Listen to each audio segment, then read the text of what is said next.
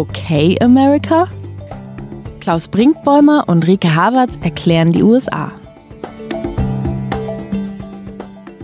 Hallo zu Okay America, dem transatlantischen Podcast von Zeit Online. Ich bin Klaus Brinkbäumer, ich bin Autor von Zeit und Zeit Online mit Wohnsitz in New York, wo ich mich im Moment auch gerade aufhalte.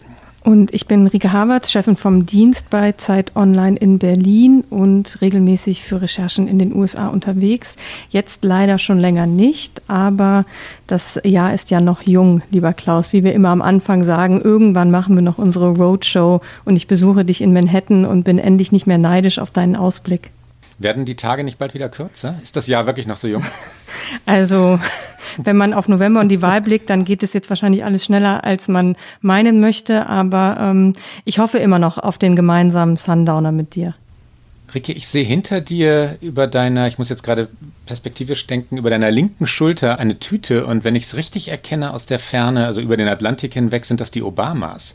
Barack und Michelle Händchen haltend auf einer Plastiktüte, auf einem Schrank oder was auch immer das sein mag hinter dir. Ich habe mein äh, seriöses Kinderzimmer in Jever verlassen und bin jetzt wieder zurück in Berlin und in meinem halbseriösen Schlafzimmer und da steht auf meinem Kleiderschrank tatsächlich eine Tüte, wo Michelle und Barack Obama drauf sind und zwar ein Foto von ihrer ersten Amtseinführung und ich habe das gekauft in Washington DC an so einem Straßenstand im November 2016, nachdem Donald Trump die Wahl gewonnen hatte und Barack Obama aber ja noch im Weißen Haus war. Und das ist mein Souvenir aus Washington und ähm, steht hier auf dem Schrank und äh, jeden Morgen gucke ich dahin und erinnere mich an bessere Zeiten in den USA. Das waren rührende Tage. Ne? Ich war damals ähm, als Korrespondent hier, damals noch für den Spiegel und habe sowohl die Wahlnacht in Chicago erlebt, als die vier Obamas, da hatten sie ihre beiden Töchter an den Händen, auf diese Bühne kamen und die Wahlergebnisse gerade bekannt äh, gegeben worden waren und die Menschen um mich herum, die da, die da sich versammelt hatten, in Erwartung der Präsidentschaft äh, Barack Obamas, weinten. Du konntest hinschauen, wohin du wolltest, die, die Leute weinten. Und dann wenige Monate später, Amtseinführung, das hast du ja gerade angesprochen, in Washington, D.C.,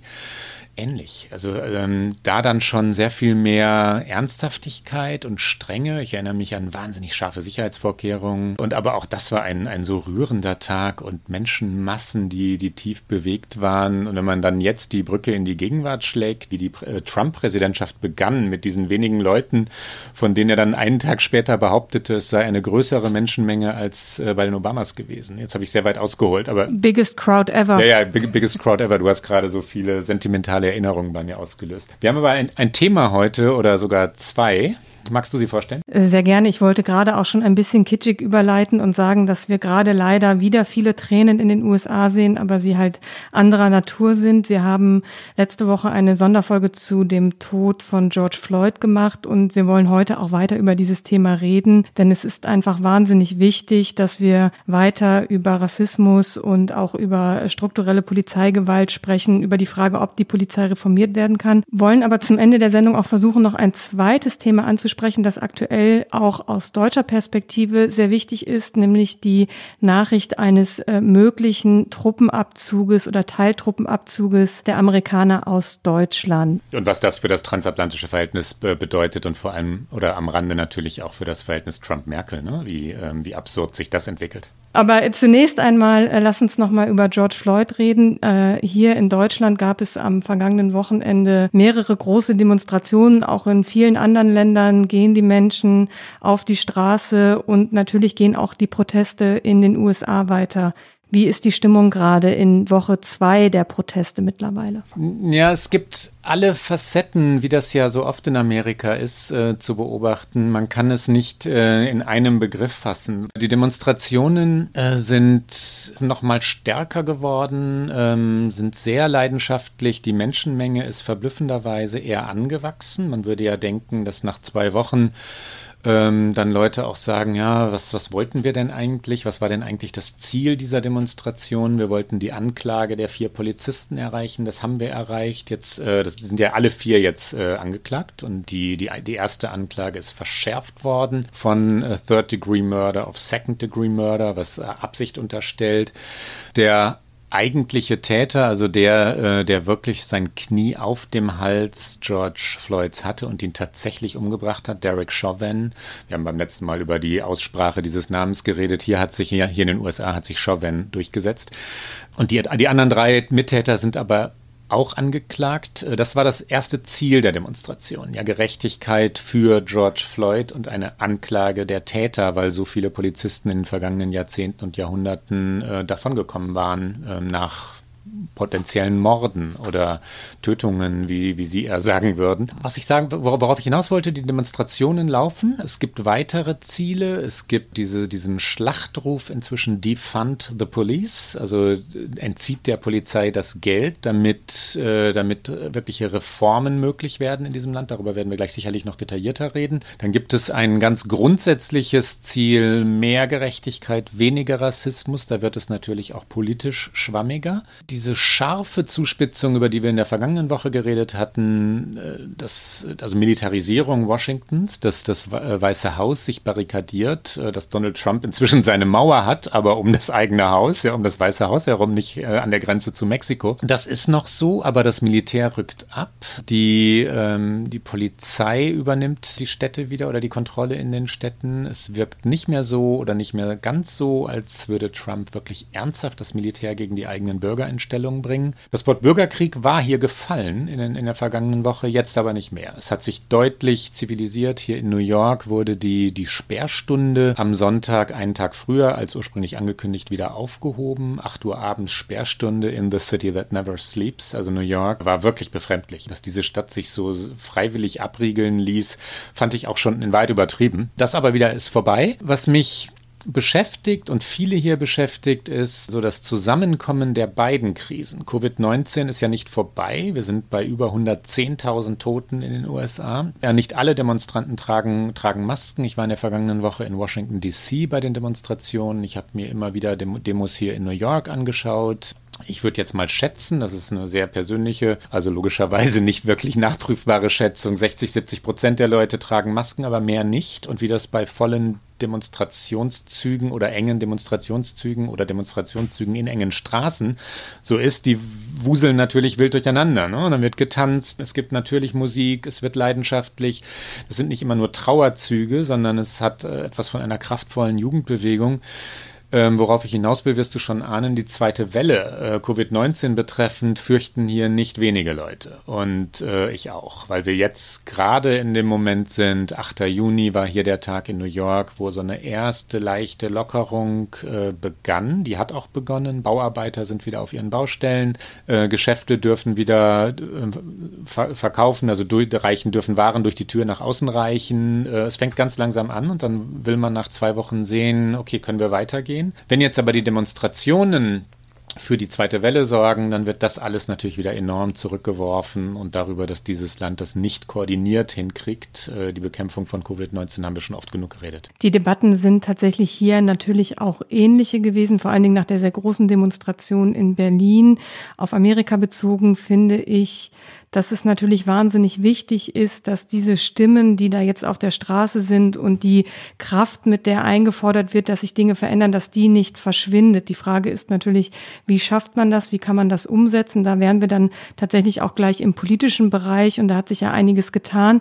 Bevor wir darüber reden, muss ich noch einmal ganz kurz was zu George Floyd sagen, weil wir haben in der letzten Folge auch über das Video und über die Tat sehr detailliert gesprochen und ich habe da gesagt, weil wir uns beide sehr einig waren, waren, dass der Haupttäter, du hast ihn gerade schon benannt, seine Hand in der Hosentasche hatte, während er auf George Floyd kniete. Ich habe dann eine Zuschrift oder wir haben eine Zuschrift bekommen, dass das nicht so sei. Ich habe mir dann und muss man sagen, tatsächlich Tränen nochmal alle Aufnahmen, alle Blickwinkel, alle Rekonstruktionen, die es so gibt, davon angeguckt, weil wir wollen hier auch nichts Falsches verbreiten. Und faktisch muss man sagen, man kann nicht ein eindeutig sagen, ob er die Hand in der Hosentasche hatte oder ob sie auf seinem Oberschenkel ruhte, weil alle Polizisten, die in diesem Einsatz involviert haben, haben sich im Verlauf des Einsatzes gegen George Floyd schwarze Handschuhe angezogen. Und die schwarzen Handschuhe auf einer sehr dunkelblauen Polizeihose Es ist sehr schwer zu sagen, aber Fakt bleibt natürlich, egal ob er die Hand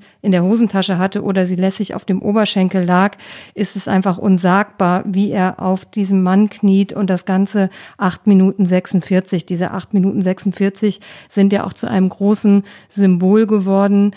Die Demokraten haben gestern im Kongress, angeführt von Nancy Pelosi, eine Geste, die wir jetzt oft gesehen haben, auch übernommen. Sie haben sich auf den Boden gekniet, sie haben einen Kniefall gemacht und zwar genau für diese acht Minuten 46 um dann ein Gesetz vorzustellen, was sie im Repräsentantenhaus eingebracht haben, um die Polizei künftig stärker zu kontrollieren. Es ist, glaube ich, 130 Seiten stark, auf jeden Fall über 100 Seiten stark, dieser Gesetzentwurf. Es soll vor allen Dingen, sollen Würgegriffe verboten werden, Klagen gegen Polizisten sollen vereinfacht werden, die Nutzung von Körperkameras soll vorgeschrieben werden und auch unabhängige Untersuchungen über Polizeigewalt erleichtert. Also viele Schritte, die jetzt eingefordert werden und die Abgeordnete Abgeordnete Karen Bass, die gleichzeitig auch Vorsitzende des Black Caucus ist, hat gesagt, ein Beruf, in dem jemand die Macht hat zu töten, sollte ein Beruf sein, der gut ausgebildete Beamte erfordert, die der Öffentlichkeit zur Rechenschaft verpflichtet sind. Das ist also jetzt das politische Ziel der Demokraten. Es ist natürlich völlig unklar, ob sie mit diesem Gesetz Erfolg haben, weil sie haben zwar im Repräsentantenhaus die Mehrheit, aber jedes Gesetz muss natürlich auch durch den Senat und dort haben die Republikaner die Mehrheit und Trump agiert ja in diesen Tagen sagen eher, dass er immer von All Police are great, great people spricht. Also er verteidigt natürlich die Truppe eher und deswegen ist unklar, wie es politisch weitergeht, aber da ist gerade viel Bewegung drin. Ja, da ist äh, viel Bewegung und ich leide etwas damit oder ich leide darunter, dass das, dass das genau jetzt in diesem Wahlkampf passiert, weil man in Wahrheit schon voraussehen kann, dass das am Ende sich irgendwo verhaken muss, ja, weil, äh, weil die Politisierung natürlich längst im Gange ist. Anfang dieser Woche ging es darum, ob äh, Joe Biden eigentlich hinter der, also der demokratische äh, Kandidat für die Präsidentschaftswahl am 3. November, eigentlich hinter der Bewegung Defund the Police steht. Also ob auch Joe Biden die, äh, also den, den Entzug der Finanzierung für die Polizei unterstützen würde. Zunächst war ein bisschen Schweigen in der, in der Biden-Kampagne. Ähm, das ist ein ganz heikles Thema. Joe Biden unterstützt die Bürgerrechtsbewegung, war bei den Angehörigen George Floyds, hat dann aus Sicherheitsgründen, weil er die Trauerfeier, die Beerdigung äh, nicht überlagern wollte durch seine Anwesenheit und dann mit, den, mit dem ganzen Personenschutz und so die Beerdigung ausgelassen. Aber er war bei der Familie, er will unbedingt an der Seite dieser Bewegung stehen. Das ist auch glaubhaft bei Joe Biden. Was aber macht er in, bei diesem Thema Defund the Police? Äh, weil es natürlich heikel ist. So viele Menschen der eher weißen Mittelschicht in Amerika fürchten natürlich Anarchie, wenn man sagt, äh, wir lösen jetzt überall die Polizei auf. Und das kann man auch nachvollziehen. Etwas kaputt zu machen ist erstmal leichter, als es dann in diesem zersplitterten Land, äh, das ja nun wahrlich polarisiert ist, auch das Thema hatten wir schon, wieder aufzubauen. Ne? Äh, die Biden-Kampagne hat dann gesagt, nee, wir sind nicht für ähm, die, die, wie sagt man eigentlich auf Deutsch? Ich bin die ganze Zeit mit dem die, die Fund äh, zugange hier. Ja, frag mich mal, ich denke da auch schon die ganze Zeit nach, weil irgendwie Definanzierung. Oder? Ja, genau. Also die, die Mittel der Polizei zu streichen, würde man vermutlich sehr verschwurbelt ja. äh, auf Deutsch sagen. Ja, und wahrscheinlich gibt es einen ganz einfachen Begriff, auf den wir gerade nicht kommen und den werden unsere Leserinnen und Leser dann schicken oder Hörerinnen und Hörer sind es natürlich. Also Joe Biden, äh, um zum Kern zurückzukommen, hat dann über einen Sprecher verlauten lassen, nee, wir ähm, das, das tragen wir nicht. Wir sind nicht dafür, die, Police, äh, die, die Polizei, der Polizei die Mittel zu streichen, weil die Reform auch ohne diesen Schritt möglich ist. Die Trump-Kampagne wiederum sagt, nein, nein, nein, nein, auf gar keinen Fall dürfen wir der Polizei die Mittel entziehen. Trump hat sich noch nicht mit Sprechern, Sprecherinnen der Black Lives Matter-Bewegung oder Demonstranten an einen Tisch gesetzt, aber sofort mit Führern der Polizei, auch der Polizeigewerkschaft, die sehr, sehr mächtig ist in diesem Land und sehr konservativ ist. Es ist keine im deutschen Sinne liberale Gewerkschaft, sondern sehr, sehr konservativ. Die Polizeigewerkschaft ist übrigens ein ganz wichtiger Beteiligter in diesem, in diesem Streit und in diesem Spiel. Spiel, Machtspiel, wenn man es so nennen will, weil sie über die Jahrzehnte und Jahrhunderte, ne, Jahrzehnte muss man eher sagen, in dem Fall hinweg ähm, Täter geschützt hat. Die Polizeigewerkschaft hat immer verhindert, überall in den USA, dass Polizisten, die zu Mördern geworden waren, entlassen werden konnten. Sie hat sie geschützt, sie hat äh, immer, also auch bei strittigen Fällen Rechtsbeistand besorgt und ein großes oder, oder eine Ursache äh, für die Defund the Police, ich bleibe beim Englischen, Bewegung ist eben gerade jene Polizeigewerkschaft. Jetzt unterbreche ich dich kurz, weil ich hätte ein perfektes Beispiel dafür, weil genau diese Gewerkschaften, glaube ich, ein Knackpunkt sind. Und es gibt ein aktuelles Beispiel aus LA. Da hat der Bürgermeister Eric Garcetti angekündigt, 150 Millionen Dollar des Polizeibudgets, das bei unglaublichen zwei Milliarden Dollar jährlich liegt. Also das ist eine hohe Summe.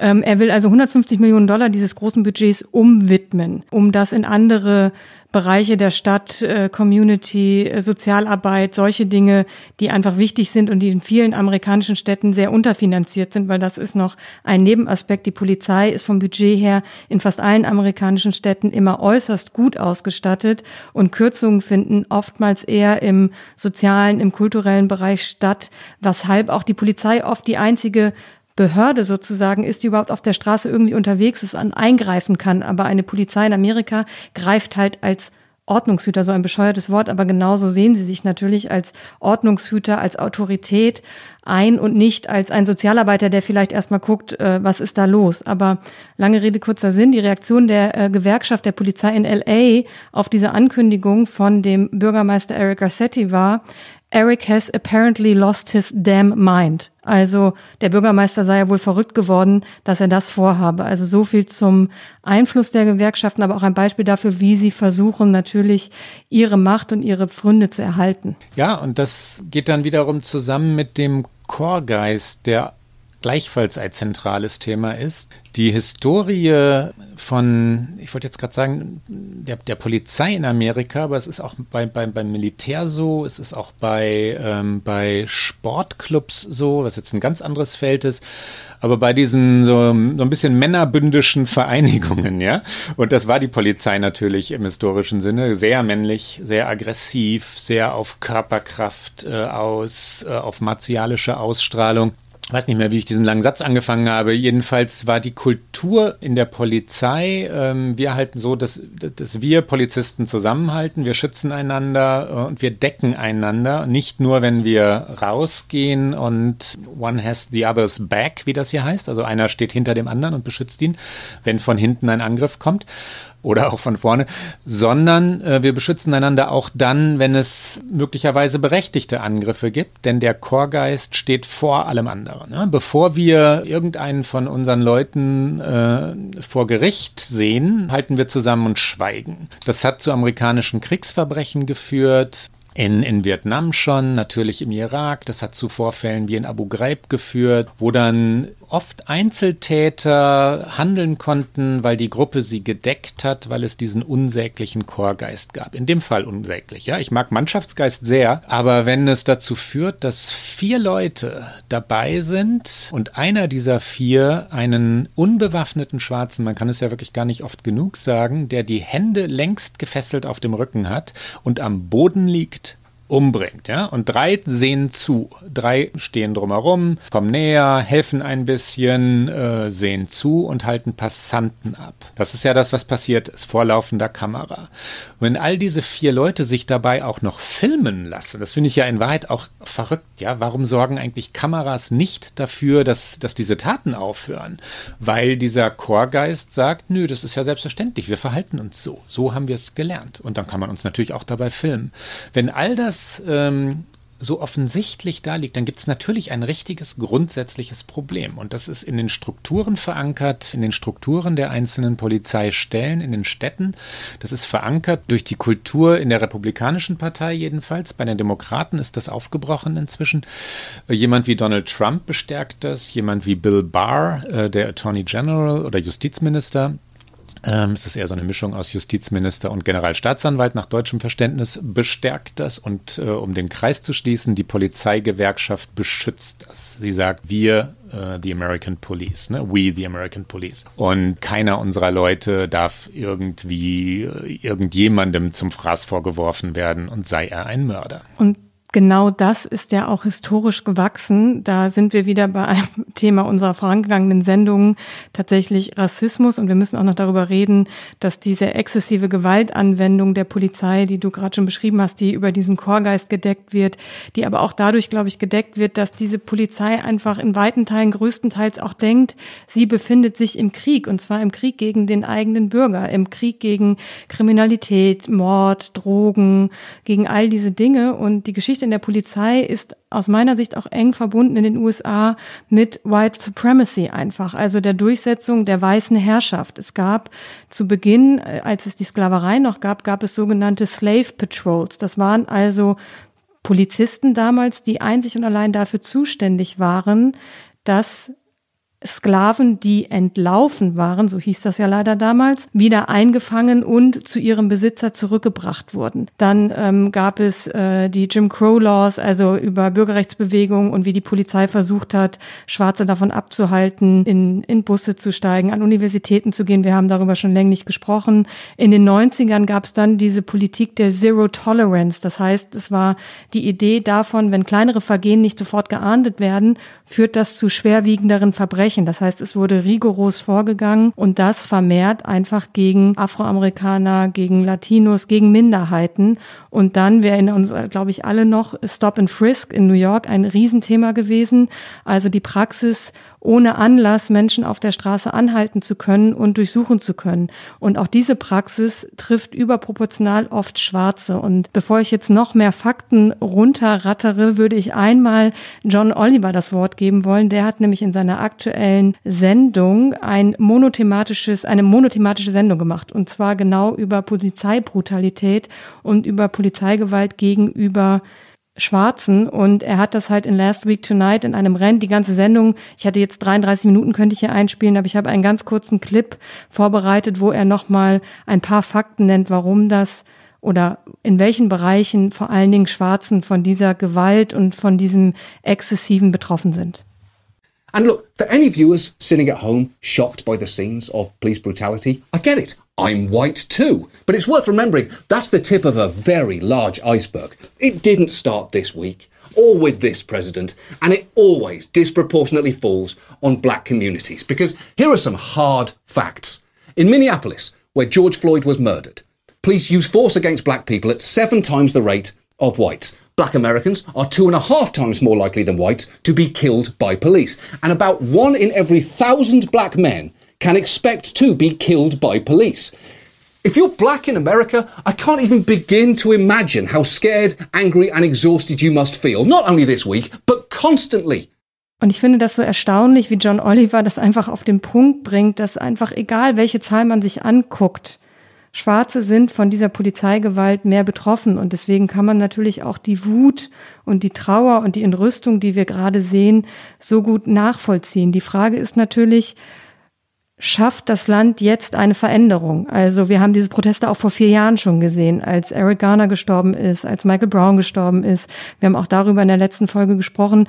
Glaubst du, dass die Bewegung jetzt die Kraft hat, tatsächlich etwas zu verändern? Es gibt Einzelbeispiele, wir haben sie genannt. Minneapolis hat jetzt die ganze Polizei aufgelöst und will sie neu zusammensetzen. New York will Gelder umdirigieren. LA schon angesprochen. Min Minneapolis hat es angekündigt, ne? Und, ähm, und die. Du hast total recht. Ganz, ich bin ganz, schon wieder zu hoffnungsvoll. Ja, du bist die Optimistin und äh, ich wäre so gerne Optimist und bin natürlich auch in diesem Land, weil ich, weil ich diesen Optimismus, äh, der, der die USA vor gar nicht so langer Zeit so ausgezeichnet hat, so liebe, aber im Moment bin ich es nicht. Ne? Äh, Minneapolis hat es angekündigt, aber wir sind im Wahlkampf. Wir sind in Zeiten, in denen auch dieses Thema sofort politisiert wurde. Wir haben es vorhin angesprochen, um auch diesen Kreis zu schließen. Es ist zu früh zu sagen, äh, dass, dass da irgendjemand durchkommen kann. Und vor allem ist es zu früh zu sagen, dass es, ein, äh, dass es eine landesweite Polizeireform wirklich geben kann. Äh, natürlich wird es in einzelnen Städten Veränderungen geben. Die hat es aber auch in den vergangenen Jahrzehnten immer wieder mal gegeben. Ja? Eine äh, Bürgermeisterin in Atlanta oder Polizeichefin auch in Atlanta oder ähm, Polizeichefinnen, das waren oft Frauen in, in diversen Städten dieses Landes, haben immer mal dafür gesorgt, dass es sehr viel mehr Bürgerdialog gab, dass es sehr viel mehr Sozialarbeit gab, dass äh, Polizeibeamte geschult wurden, dass sie Antiaggressionstraining durchlaufen mussten, dass sie verantwortlich gemacht wurden, wenn Dinge entgleist waren. Aber eine ähm, amerikaweite Veränderung braucht natürlich einen Präsidenten oder eine Präsidentin, die es mittragen würden, äh, Mehrheiten im Senat und im Repräsentantenhaus. Und die sind überhaupt nicht in Sicht. Ja? Also wenn es jetzt eine, einen, einen demokratischen Erdrutschsieg gäbe, sehr theoretisch, dass äh, Joe Biden also gewänne am 3. Äh, November und die Demokraten das Repräsentantenhaus verteidigten, da haben sie ja die Mehrheit schon, und den Senat eroberten, was schwierig wird. Also da müsste wirklich alles für die Demokraten laufen, wenn sie den Senat gewinnen würden. Dann wäre es möglich. Dann wäre eine wirkliche landesweite Gesetzesreform möglich und mit der jetzigen Stimmung äh, könnte man dann auch annehmen, dass selbst wenn es Klagen gegen eine Gesetzesänderung gäbe, dass der Supreme Court dann nicht, der ja republikanisch, also konservativ, der ist nicht republikanisch im Parteisinne, aber er hat eine konservative Mehrheit, dass der das dann mittragen würde, die Gesetzesänderung und nicht sagen würde, das ist verfassungswidrig. Und dann hätten wir vielleicht 2022 äh, wirklich eine veränderte Polizeikultur und eine veränderte Polizeistruktur in diesem Land. Das ist aber jetzt die optimistische Variante. Ne? Die realistische ist, ähm, äh, ja, Biden gewinnt. Aber die Republikaner halten den Senat. Äh, das ist ein realistisches Szenario. Und schon dann gibt es keine Reform, die wirklich auf den Weg gebracht wird. Ich bin ja eigentlich auch gar nicht so sehr optimistisch. Ich möchte es eigentlich so gerne sein, aber gerade was das Thema Rassismus und Polizeigewalt angeht, bin ich eigentlich extrem frustriert von, von diesem Amerika, weil ich das schon so lange begleite, auch über Recherchen und keine Veränderung tatsächlich sehe. Und du hast es gerade, es ist ja auch nicht nur die Polizei, über die wir reden. Ja, es gibt gute Ansätze in einzelnen Städten, die gab es aber auch immer schon wieder, immer mal wieder, wie du es gerade ausgeführt hast. Ähm, das Justizministerium hat aber auch unter Obama schon mehrfach solche Todesfälle untersucht, zum Beispiel Michael Brown, und hat dann immer die Ermittlungen eingestellt und hat keine Konsequenzen gezogen. Das heißt, das Justizministerium an sich als Apparat hat sich in den vergangenen Jahren auch nicht hervorgetan, an diesen Dingen etwas zu ändern. Und du hast William Barr als Justizminister und Trump Einflüsterer schon angesprochen, der sich in seiner Rolle auch überhaupt nicht momentan damit auszeichnet, irgendwie unabhängig als ein Justizminister zu agieren, wie wir ihn vielleicht im deutschen Verständnis verstehen würden. Er hat auch jetzt am Wochenende noch gesagt, er glaube nicht, dass die Strafverfolgungsbehörden systematisch rassistisch seien im Land. Also es gäbe ein Problem mit Rassismus im Land. Daran kommt auch William Barr historisch gesehen nicht vorbei. Aber ansonsten hält er die Welt äh, des Law Enforcement doch noch für eigentlich ganz in Ordnung. Und das ist jetzt auch nicht der Justizminister, den ich sehe, der jetzt versucht, landesweit etwas zu verändern. Und natürlich auch was die Polizei angeht, entscheiden Bundesstaaten, teilweise Städte für sich selbst. Und ähm, Chicago, ich habe es äh, in der letzten Folge schon mal angesprochen, weil ich da eben sehr lange war, hat sogar vom Justizministerium eine Polizeireform aufgezwungen bekommen, deren Kriterien erfüllt sie nicht. Und die demokratische schwarze Bürgermeisterin Lori Lightfoot, der jetzt wirklich nicht vorzuwerfen sei, sie hätte daran kein Interesse, hat sich jetzt auch aktuell aufgrund dieser Proteste äh, wieder in Interviews hingestellt und hat gesagt, ich kündige eine Polizeireform an. Und da habe ich gedacht, das ist schön, dass du sie ankündigst. Es gibt noch keine spezifischen Details. Und vor allen Dingen, es gibt ja eigentlich eine Reform, die die Stadt durchsetzen soll. Und auch das passiert nur ganz, ganz langsam. Das heißt, diesen ganzen Apparat umzudrehen. Und da hängen dann ja auch irgendwann noch Gerichte dran. In Amerika wird viel von Juries entschieden. Wie sind Juries besetzt? Oft sehr weiß, nicht sehr divers, die auch oft eben Mörder, so muss man es ja nennen, von Schwarzen freigesprochen haben. Und deswegen bin ich jetzt leider dann doch auch pessimistisch an deiner Seite, dass es sehr, sehr lange dauern wird. Aber umso wichtiger natürlich dieser Bewegung weiter eine Stimme zu verleihen. Wenn man die Statistiken sich anschaut, du hast gerade schon einige genannt, ähm, wenn man jetzt auf die Todesfälle, also zum Beispiel wie viele Menschen werden durch Polizisten erschossen, blickt, ja, kommt man auch relativ schnell darauf, äh, Moment, das, das ist ein enorm differenziert zu sehendes Problem und es ist halt weil es historisch so gewachsen ist, weil es tief verankert ist in dieser Gesellschaft, unfassbar komplex. Ich sage gleich, worauf ich eigentlich hinaus will. Aber hier werden pro Jahr ähm, Das hat dankenswerterweise die Washington Post herausgefunden. Die Polizeibehörden haben keine Statistiken darüber. Es gibt keine wirklichen Erhebungen, was auch schon wieder etwas über das Problem sagt.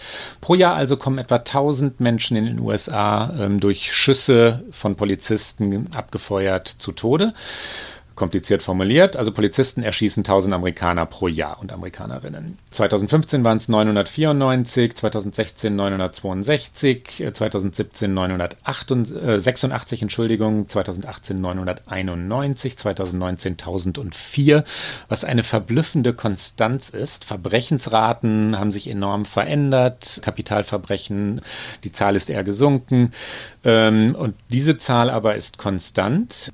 Es sind etwas mehr Schwarze, die ermordet werden, was den Bevölkerung, den Anteil an der Bevölkerung angeht, als Weiße. Es sind vor allem mehr Schwarze Unbewaffnete, die erschossen werden als weiße Unbewaffnete. Die meisten äh, dieser tausend Menschen pro Jahr, die von Polizisten erschossen werden, sind Bewaffnete. Aber von den Unbewaffneten, da kommen wir ja wirklich in den Verbrechensbereich hinein. Wann begehen Polizisten Verbrechen? Bei den unbewaffneten Erschossenen äh, kommen wir dahin, dass es mehr Schwarze sind, disproportional viele Schwarze. Da nähern wir uns also so langsam tatsächlich nachweisbar Dingen, die richtig, richtig schief laufen hier. In Wahrheit aber geben diese Zahlen nicht so wahnsinnig viel her. Das Problem ist etwas anderes. Das Problem ist Alltagsrassismus. Das Problem ist ein Rassismus, der, der richtig tief verankert ist. Und du hast es vorhin schon einmal gesagt, Rike, Stop and Frisk, ja, das, was äh, Michael Bloomberg hier in New York gemacht hat. Dass Afroamerikaner auf die Straßen gehen und immer damit rechnen, äh, von der Polizei kontrolliert zu werden, nach Hause geschickt zu werden, durchsucht zu werden, wenn sie dann ein falsches Wort sagen, verhaftet zu werden, in Handschellen gelegt zu werden, äh, ins Auto gedrückt zu werden.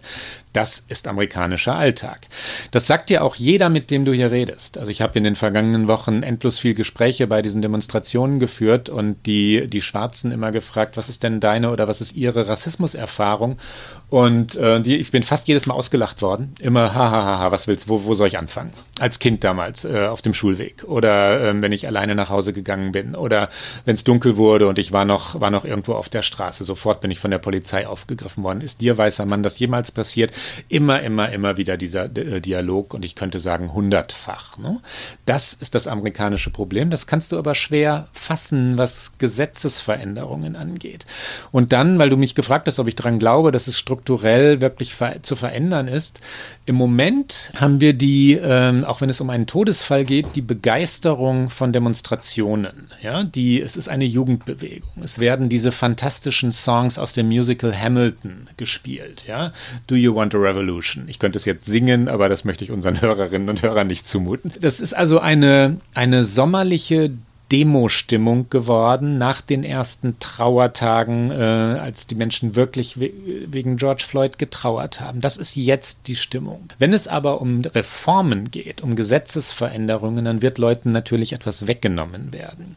Wir sind bei Ressourcenverteilung. Ja, die, äh, du kannst äh, Afroamerikaner in diesem Land nur wirklich beteiligen an der Macht und am Geld dieses Landes beteiligen, wenn du anderen, also Weißen, etwas wegnimmst. In Amerika wird Wall Street, äh, die ganzen Konzerne, Firmen, Banken äh, der Wall Street, ne, ähm, natürlich vom weißen konservativen Amerika dominiert. Die Parteien, vor allem die Republikanische Partei, sind weiß. Die Demokraten sind schon sehr viel vielseitiger, progressiver. Das zieht sich aber durch. Silicon Valley ist weitgehend, was die Spitze der Konzerne angeht, weiß. Äh, wirkliche Gleichberechtigung in diesem Land bedeutet Wohlstandsumverteilung. Und in einem derart aufgeteilten, polarisierten Land wie den USA äh, halte ich es für geradezu undenkbar, dass äh, Wohlstandsumverteilung auf freiwilliger Basis passiert, ja, oder dass eine Partei ähm, es wirklich durchbringen kann, so jetzt alle miteinander. Wir sind ein Amerika. Das, äh, das wäre schön. Ich glaube, das ist ein bisschen zu romantisch.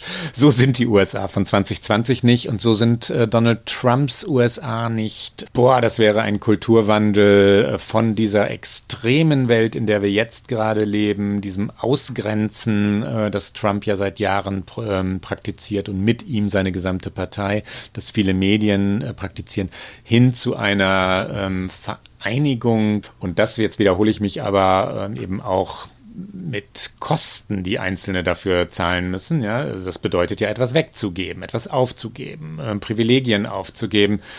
Ähm, ja, davon müssen mich die USA erst noch überzeugen, dass sie das wirklich können. Ich glaube ehrlich gesagt nicht, dass sie das können, also nicht freiwillig. Ich könnte hier sehr schön mit einem äh, tatsächlich persönlichen Beispiel nochmal anschließen, nochmal Chicago. Ich liebe diese Stadt sehr. Die Stadt gehört aber auch zu einer der segregiertesten Städte in Amerika. Also da leben Weiße unter sich, Schwarze unter sich, Latinos unter sich. Und ich war dort für Recherchen eben in den Vierteln, wo viel Kriminalität herrscht, viel Armut, viel Ganggewalt. Warum ist da viel Gewalt? Weil die Menschen keinen Job haben, weil sie eine schlechte Schulbildung haben, weil sie irgendwie versuchen müssen, äh, an Kohle zu kommen, also Geld zu verdienen, dann werden halt Drogen an der Straßenecke vertickt. Und ich verstehe auch den weißen Polizist, der in einem Viertel unterwegs ist, wo die Kriminalitätsrate hoch ist und dann vielleicht tatsächlich eher etwas vermutet, aber das muss halt gar nicht so sein. Also ich verstehe auch die andere Seite und auch die Frage, wer hat hier eine Waffe? Wahnsinnig viele Waffen im Umlauf in diesen Vierteln.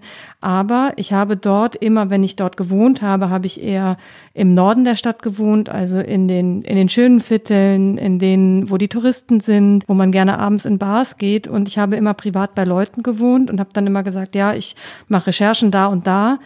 Und alle diese Menschen, bei denen ich dort gewohnt habe, waren noch nie in diesen Vierteln und es war ihre eigene Stadt und es hat mit der U-Bahn, ähm, also mit der famous äh, Chicago Airline, hat es 20 Minuten gedauert. Da war man von dort, wo ich gewohnt habe, in einem auch gar nicht tagsüber schlimmen Viertel. Da konnte jeder hinfahren. Das ist überhaupt kein Problem. Man kann mit diesen Menschen sprechen. Es ist nicht so, dass man dahin fährt und dann sofort Opfer von Gewalt wird. Überhaupt nicht. Sondern die Menschen sind eigentlich froh, wenn man sich mit ihnen auch wenn man mit ihnen spricht, wenn man sie fragt nach ihren Erfahrungen, nach ihren Wünschen, nach ihren Träumen. Aber alle die Leute, die ich aus Chicago kennengelernt habe, die alle natürlich auch weiß waren, waren noch nie in diesem Viertel. Also sie haben ihre eigene Stadtgrenze nicht überwinden können und es war so eine unsichtbare Grenze. Die hat aber niemand übertreten. Also ich dann natürlich als Reporterin. Aber das hat mich so erschreckt und das hat mich auch sehr geprägt, wenn es um diese Debatte geht. Und das wenn man es schon in so kleinen Dingen nicht überwinden kann, dass man versucht, mal seine eigene Stadt ein bisschen anders aufzustellen, sich dort zu helfen, zu überlegen, was kann man verändern, wie soll das dann im Großen funktionieren. Insofern bin ich da, ist mein Frust da tatsächlich persönlich sehr groß und als Beobachterin würde ich dir zustimmen, dass diese strukturelle Veränderung extrem schwer wird, sie irgendwie zu erreichen. Ja, und das gibt er auch jetzt schon Verunsicherung. Die Strategie der Republikaner, wir haben es vorhin schon ganz kurz gestreift, zielt auf diese Verunsicherung, auch jetzt in diesem Wahlkampf. Also die, äh, die werden in den nächsten Monaten damit arbeiten, dass die Gegenseite die Anarchie ausrufe. Ne? Das, äh, der Wahlkampf verändert sich hier ständig. Das ist politisch hochspannend, äh, das, das jetzt gerade zu erleben. Jetzt haben wir, äh, sind wir von einem Wirtschaftswahlkampf zu einem Covid-19-Wahlkampf zu einem Rassismuswahlkampf äh, gekommen innerhalb weniger Wochen.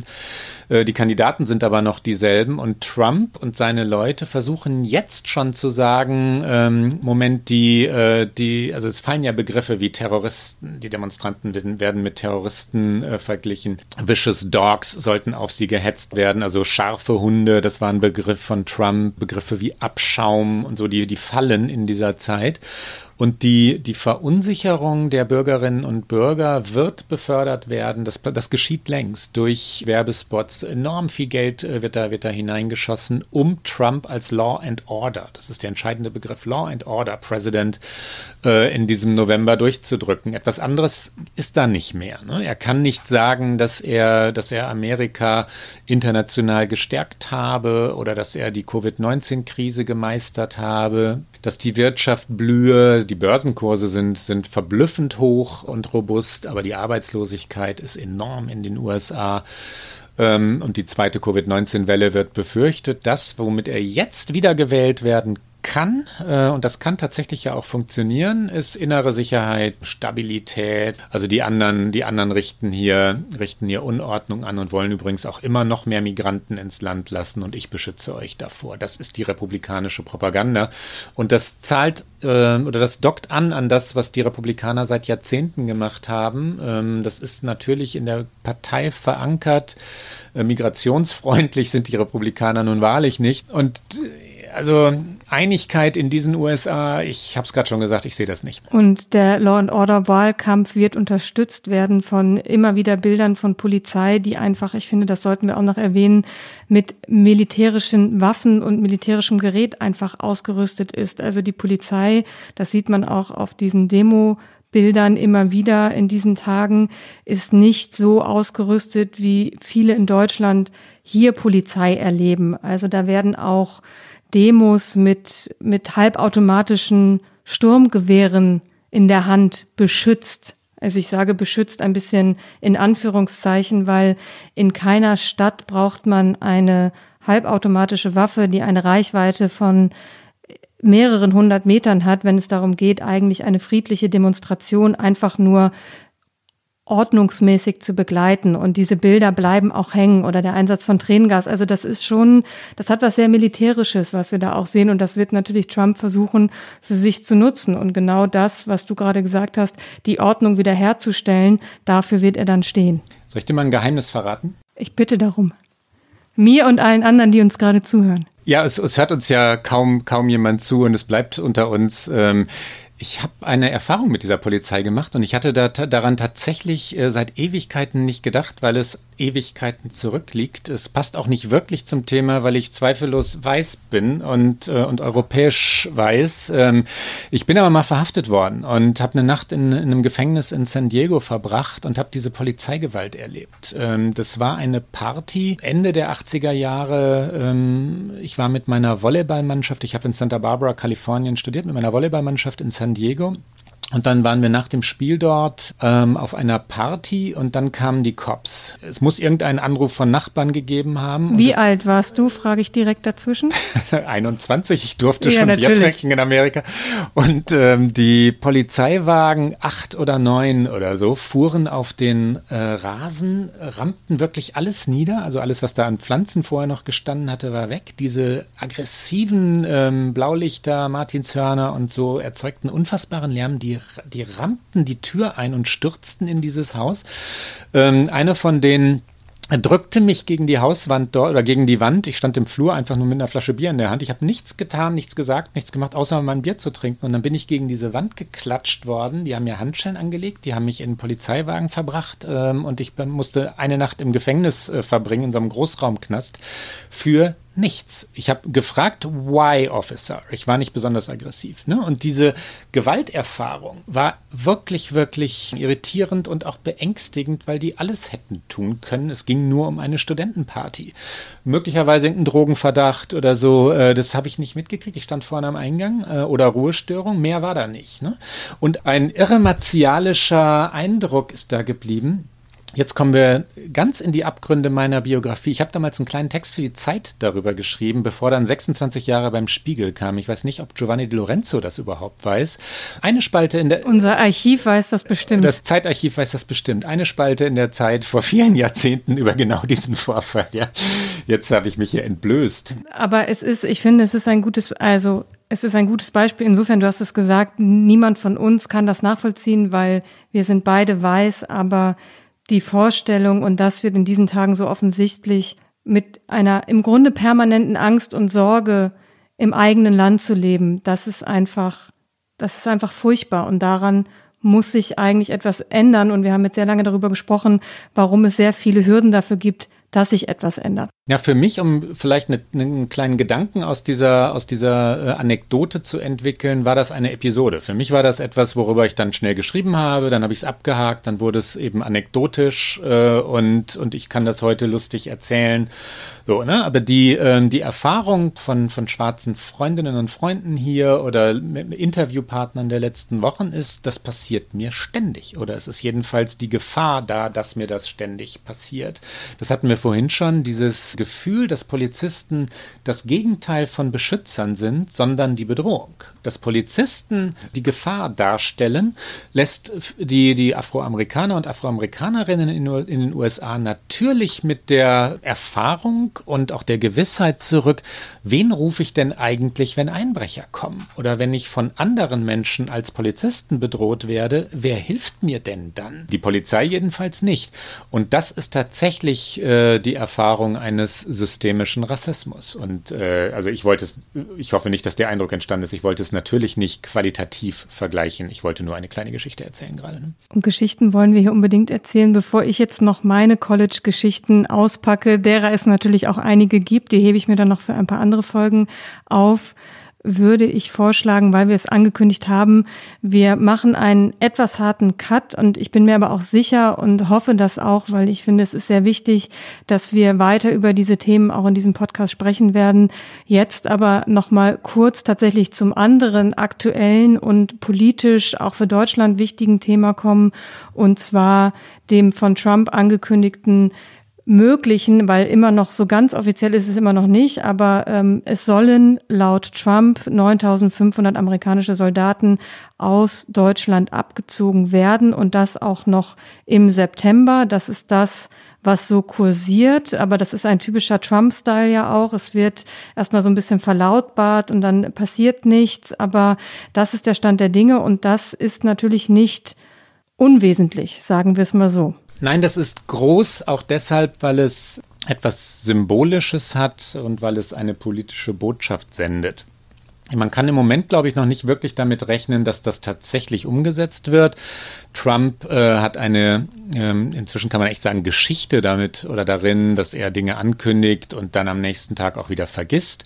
Oder dass ihm dann irgendjemand sagt, weißt du eigentlich, wie komplex das ist? Oder weißt du eigentlich, wo, äh, welche strategischen Nachteile wir dadurch haben? Und dann äh, spricht er nie wieder darüber und hat halt einmal Wirbel verursacht. Das ist eine Geste der Macht zunächst einmal und das ist ein Ausdruck von Prioritäten. Angela Merkel hatte zuvor, eine gute Woche zuvor, zehn Tage zuvor gesagt, dass sie nicht äh, an einem G7-Gipfel in den USA, in Washington oder Camp David teilnehmen wolle, weil sie wegen Covid-19 äh, nicht reisen wolle. Die Zeit sei noch nicht so weit. Und hat, natürlich hat Merkel recht damit. Äh, natürlich ist es viel zu früh. Äh, Trudeau in Kanada sieht es ähnlich, andere sehen es ähnlich. Trump aber ist im Wahlkampf und äh, verkündet seit Wochen, dass alles normal sei, dass das Land äh, größer denn je werde, erfolgreicher denn je werde. Und er wollte diesen G7-Gipfel haben. Ich bin mir sicher, er wollte vor allem das Foto des G7-Gipfels haben und sich selber als Gastgeber darstellen. Mit Sicherheit. Mit Sicherheit, ja, glaub, ja, das ist das, worum es ihm ja zentral geht. Ich glaube nicht, dass er ein politisches Ziel auf diesem Gipfel oder mit diesem Gipfel verfolgt hat. Dann macht ihm also Merkel einen Strich durch die Rechnung. Merkel ist eine selbstbewusste Frau, das ist immer wichtig, wenn Trump zurückschlägt. Merkel ist eine Regierungschefin, mit der Trump noch nie klargekommen ist, die er schon, ja, bevor er Präsident wurde, verdammt hat. Wir hören mal einmal rein in eine Wahlkampfrede von ihm. Äh, da ging es in Deutschland um die sogenannte ähm, Flüchtlingskrise und die sogenannte Grenzöffnung. Über diese beiden Begriffe müssen wir jetzt hier nicht diskutieren, aber wir hören mal, was Trump dazu sagte. So I used to be a fan of Merkel. I used to think she was terrific, a big leader, a great leader. I think what she did to Germany is a disgrace. Is a disgrace. It's a total disgrace. And they walked all through Europe to get to Germany. What we should have done for a lot less money, because on a humane basis you want to do it, is do in Syria, take a big swatch of land, which believe me, you get for the right price, okay? You take a big swatch and you don't destroy all of Europe. I mean, they've destroyed by the time this is finished, wait till you see Germany. Wait till, of all places, Germany. Wait till you see what happens to Germany. They're having riots in the streets. They're having crime that they've never had before. Wait till you see the end result of what happens to Germany and Merkel. No longer a fan. I may have to deal with her. But you know what? I'll tell you right now. No longer a fan. Und dann haben die beiden ja über die Jahre nie wirklich einen Weg zueinander gefunden. Ich glaube, die Physikerin Merkel ist dem, ähm, ja, wie soll man ihn eigentlich nennen, Immobilien-Tycoon, so würde er sich, glaube ich, selber gerne nennen. Aber so möchte er sich sehen. Ähm, ähm, Reality-TV-Darsteller ähm, Donald Trump ähm, nun wirklich fremd. Die haben einen sehr unterschiedlichen Regierungsstil so von ihr brüskiert zu werden, und so hat er das verstanden, verlangte nach einem Racheakt und ich glaube, das war's. Und dann kommt die, die politische Bedeutung, die das Ganze hat, also was, was geopolitische Interessen angeht, hinzu. Ganz genau, weil diese geopolitische Verschiebung, wie wir es mal nennen wollen, die hat tatsächlich nicht nur unter Trump begonnen, sondern auch schon in den Obama-Jahren. Das muss man so sagen. Obama und Merkel hatten ein sehr inniges Verhältnis, wenn man von innig sprechen kann, aber auf jeden Fall mochten sie sich, sie haben gut zusammengearbeitet. Obama hat auch immer die Bedeutung des transatlantischen Verhältnisses betont, gleichzeitig aber auch schon Deutschland kritisiert, was die NATO angeht, und zwar das Zwei-Prozent-Ziel, dass Deutschland nicht zwei Prozent seines Bruttoinlandsproduktes in die NATO investieren würde. 2019 war es, habe ich gerade noch schnell nachgeguckt, 1,36 Prozent. Damit gehört Deutschland in Europa eigentlich zu den größten Geldgebern, aber es ist eben nicht das Zwei-Prozent-Ziel. Das hat Obama auch schon moniert. Und auch Obama hat sich in seiner Politik natürlich schon sehr Richtung asiatischen Raum orientiert orientiert. Ähm, da ist die wirtschaftliche Zukunft oder da sieht Amerika viel wirtschaftliches Potenzial. Da wird strategisch viel gesehen. Europa war auch da schon ein bisschen ins Hintertreffen geraten. Aber unter Trump hat sich das natürlich alles nochmal stark verstärkt. Ich glaube auch nicht, dass Trump jetzt das allerbeste Verhältnis zu China pflegt. Und er hat ja auch was Handelsabkommen, Klimaabkommen. Er ist natürlich insgesamt international nicht im Grunde genommen an Öffnung interessiert, sondern eigentlich immer nur an America First.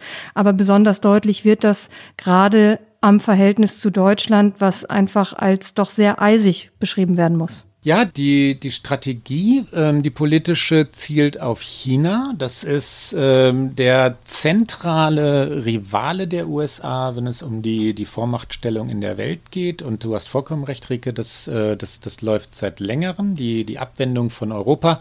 Das hat auch damit zu tun, dass die USA Russland nicht mehr als ähm, den Gegner sehen, der die Sowjetunion noch war. Trump, äh, großes Zitat oder berühmtes Zitat von Trump, äh, Regional Power äh, Russland, ne? das, ähm, das, das eine Regionalmacht, kein, kein wirklicher Kontrahent mehr für die USA. Das stimmt so nicht, weil die, äh, die Russen hier in den Wahlkampf von 2016 eingegriffen haben, was aber wiederum Donald Trump nicht dazu führt, jetzt Russland äh, als Gegner zu betrachten. Die Kritik übrigens an diesem Schritt Donald Trumps, jetzt die, die Truppen in Europa, vor allem in Deutschland, äh, zu herunterzufahren, die Truppen größer Größe herunterzufahren, ist enorm, weil die, ähm, weil viele Militärs, Ex-Militärs, außenpolitische Experten hier in den USA sagen, äh, Moment, das ist ja verrückt, weil, weil, es, weil, wir, weil wir ein Eigeninteresse daran haben, stark in Europa zu sein. Wenn wir den Raum freigeben, also wenn wir uns aus Deutschland zurückziehen, wir heißt jetzt wir Amerikaner in dem Fall, also ich zitiere gerade, dann machen wir natürlich das, was Wladimir Putin will. Wir schwächen die NATO, wir schwächen äh, das europäisch-amerikanische Bündnis, wir, wir schwächen transatlantische Bindungen und genau das ist das Interesse Moskaus. Wie können wir denn? Wie können wir denn ausgerechnet jetzt, nach diesen äh, letzten Jahren, in denen es um russischen Einfluss auf amerikanische Wahlen ging, um, äh, um die Ukraine-Affäre, die, die wir ja gerade erst im Amtsenthebungsverfahren Verfahren gegen Donald Trump äh, so auf dem Höhepunkt erlebt haben. Auch das ist erst ein halbes Jahr her, ja.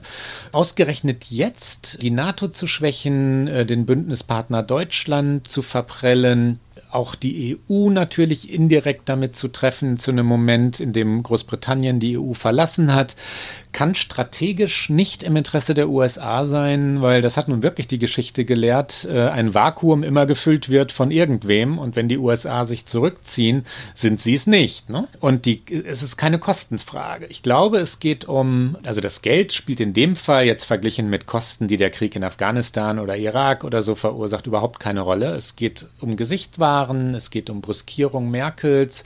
Und wenn wir noch kurz mal hinhören wollen, wie sich das Verhältnis Merkel und Trump eigentlich verändert hat. Hier mal ein zweiter Ausschnitt. Äh, Trump ist inzwischen Präsident. Merkel und Trump treffen aufeinander bei einem NATO-Gipfel.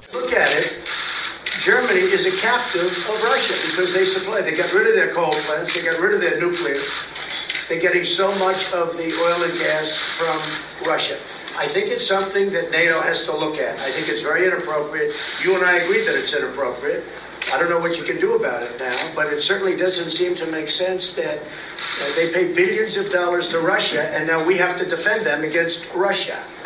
Ich möchte aus gegebenem Anlass hinzufügen, dass ich erlebt habe auch selber, dass ein Teil Deutschlands von der Sowjetunion kontrolliert wurde.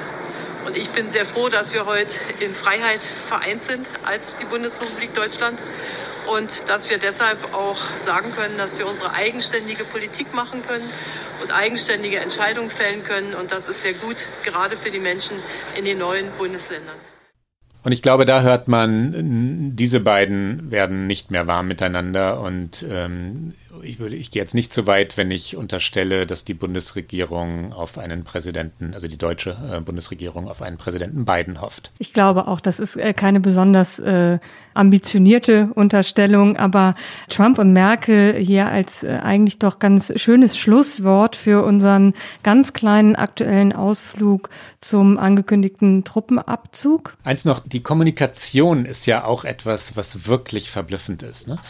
In der Süddeutschen Zeitung stand ein Kommentar, in dem hieß es, dass, äh, dass die Deutschen, also die Bundesregierung, das aus der Zeitung erfahren habe. Ich glaube, das ist etwas romantisches Wunschdenken, ja.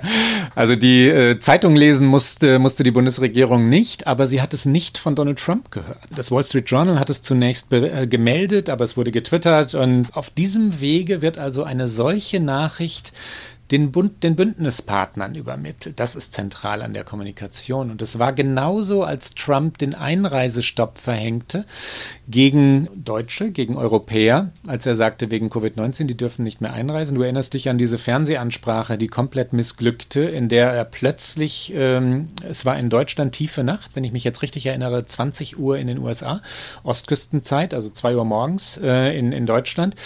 Vielleicht verrutsche ich jetzt um eine Stunde, aber so ungefähr stimmt das. Ähm, und die Deutschen waren nicht vorgewarnt. Die ganze, die EU war nicht vorgewarnt. Kein europäischer Staat wusste, was kam und plötzlich war Einreisestopp. Ähm, jetzt das Gleiche, ja. Er beschließt das, äh, er verkündet es, aber er verkündet es auf seinen Wegen ohne Abstimmung mit den Bündnispartnern. Und das sagt leider viel äh, über den Zustand der transatlantischen Beziehungen. Und damit ist Deutschland leider auch nicht alleine. Das ist, glaube ich, der Standard an Kommunikation von Donald Trump. Und genauso überrascht er ja mit seinen äh, Ideen und Ankündigungen auch oft das eigene Kabinett, muss man sagen. Also er kündigt ja oft genug Dinge an, von denen dann die jeweiligen Minister, die es umzusetzen haben, noch nie was gehört haben. Er schmeißt auch gerne raus über, über solche Ankündigungen. Also er entlässt äh, Kabinettsmitglieder, er entlässt Mitarbeiter via Tweet und äh, also Frau Merkel muss nicht denken, dass sie jetzt die Einzige sei. Das tut sie aber, glaube ich, auch nicht. ich, nee. Ich glaube, da ist sie ganz gelassen. Das würde ich ihr jetzt mal unterstellen. Die, die, ja, ich, ich, ich nehme das auch an. Und ich unterstelle uns, dass wir mit Sicherheit im Verlaufe dieses Wahljahres irgendwann noch eine reine äh, Trump und seine Moves-Sendung machen werden. Am irgendeinem Zeitpunkt werden wir dazu kommen und das alles nochmal in großer Detailfülle beleuchten. Ja, und auch transatlantische Beziehungen werden uns möglicherweise nochmal irgendwann beschäftigen. Ähm, auch das wird uns mit Sicherheit noch ereilen. Wir beenden es für diese Woche. Ehe wir es aber tatsächlich beenden, äh, kommen wir zu unserer ähm, Abschlussrubrik Get Out. Get Out. Ich möchte tatsächlich an dieser Stelle in dieser Woche gar nichts sagen. Ich komme zurück auf unser erstes Thema, nämlich die Polizeigewalt, der Rassismus, ähm, alle diese furchtbaren Dinge, über die wir in dieser Folge gesprochen haben, in der vergangenen Folge. Und ähm, mich bewegt und beschäftigt das sehr, aber das ist ein bisschen unwichtig, nicht unwichtig, aber wichtig sind die Stimmen derer, die trauern und wütend sind. Und es gibt ganz viele davon.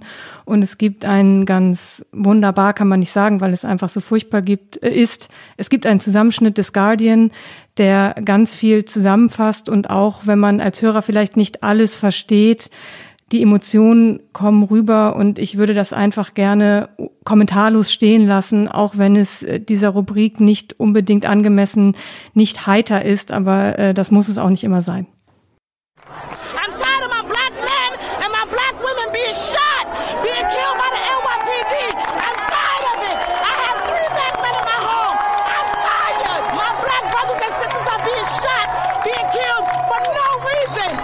How they treated George Floyd on the streets, man, is definitely one of the most brutal, one of the most inhuman things I've seen on this planet. We treat animals better than we treat black lives in this country. We are tired of officers being able to literally get away with murder. And what we're doing right now in these protests, in these moments, as we risk ourselves in this pandemic, is fighting for humanity. We're fighting for humanity right now, and we're asking everyone all over the world to stand with us and fight with us. I need every, I need everybody. If you black, white, green, or orange, I don't give a fuck what color you are. Tell your friends, tell your brothers and sisters, we will not win this fight with guns. It's not gonna happen. We gotta be peaceful. What I need y'all to do right now at 16 is come up with a better way. Cause how we doing it, it ain't working. He angry at 46. I'm angry at 31. You angry at 16. Putting yourself in harm's way is not the way. No, it's not. And it is your duty not to burn your own house down for anger with an enemy. Now is the time to plot, plan, strategize, organize, and mobilize. So I'm just tired of it. I'm tired of the narratives. I'm tired of the hashtags. How many ta- hashtags will we have? We just want to live. It's like we can't talk, we can't breathe, we can't walk, we can't we can't sleep, we can't do anything, we can't drive without being in fear. From slavery to Jim Crow to black codes to mass incarceration to police brutality, at the end of the day, it is the killing and the destruction of the black body in this community. And it's really just about time um, that we stand up. Es tut mir ein bisschen leid, weil es ist, dazu kann man, glaube ich, nicht so richtig viel sagen. Und jetzt musst du deinen Get-Out-Moment noch machen. Aber ich finde es so wichtig, dass wir uns diese zweieinhalb Minuten genommen haben, um das einfach anzuhören. Ja, und ich bin auch ganz gerührt und bewegt und manchmal muss man, muss man auch nichts sagen. Ich habe etwas ganz anderes mitgebracht, aber genauso ist diese Rubrik ja auch gedacht.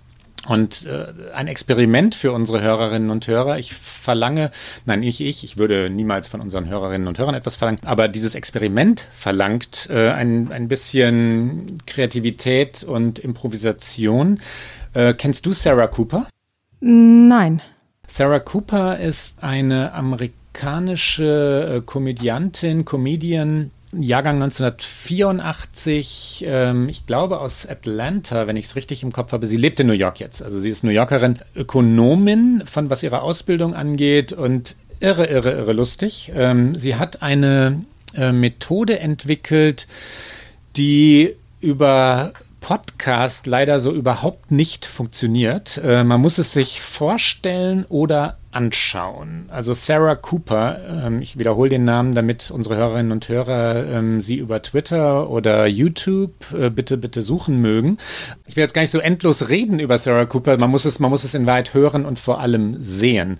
Also der amerikanische Begriff wäre Lip Sync. Äh, sie synchronisiert ihn, aber es ist andersherum, weil die Stimme Donald Trumps bleibt. Da ist auch nichts geschnitten. Es ist so, wie Trump redet. Sie tut aber so, als sei sie es. Also sie spielt und bewegt die Lippen in seinem Takt. Und zum Beispiel, als er absurderweise erklärt, dass er ja gar nicht im Bunker des Weißen Hauses war, um sich zu verstecken vor den Demonstranten und zu schützen, sondern er wollte nur mal gucken. Er wollte nur mal inspizieren. ein harter Mann wie Donald Trump ähm, würde sich ja niemals in einem Bunker verstecken. Das war seine Botschaft. Es war eine Just Inspecting It. Das stellt sie nach, indem sie sich äh, hinter einem äh, Vorhang in der Badewanne versteckt und dann äh, und so. Es ist wirklich, wirklich, wirklich sehr lustig und sehr gekonnt. Und Donald Trump wird es hassen, weil diese äh, junge Frau ihn auf die bestmögliche Weise hochnimmt. Ähm, wir hören jetzt Donald Trump äh, im Originalton und jetzt müssen Sie sich aber bitte eine junge Komödiantin vorstellen und nicht Donald Trump. Dann bekommen Sie einen Eindruck davon, wie das funktioniert und in Wahrheit müssen Sie es aber sehen. the day, and I was there for a tiny, little short period of time, and it was much more for an inspection. There was no problem during the day, and I go down. I've gone down uh, two or three times, all for inspection, and. You go there, someday you may need it, but you go there, and I went down, I looked at it, it was during the day, it was not a problem. Sometimes the Secret Service even tells the president, I can't do this. So you tell me, Mr. President, they didn't say to you, uh, you have to go downstairs. Uh, my, my responsibility is your welfare. They didn't limit you at all in the house? Nope, they didn't tell me that at all, but they said it would be a good time to go down, take a look, because maybe sometime you're going to need it.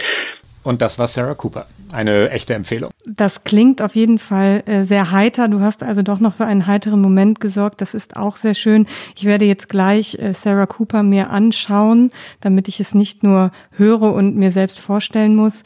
Das war es nämlich für heute schon wieder mit OK America. Alle zwei Wochen immer donnerstags auf Zeit Online und natürlich auf allen guten Podcast-Kanälen. Es sei denn, wir werden gezwungen, Sonderfolgen zu machen, wie in der letzten Woche. Äh, ich gehe nicht davon aus, ich hoffe auch nicht darauf. Die nächste Folge hören Sie am 25. Juni und wenn Sie uns schreiben mögen, Sie erreichen uns unter okamerica.zeit.de. Bis bald.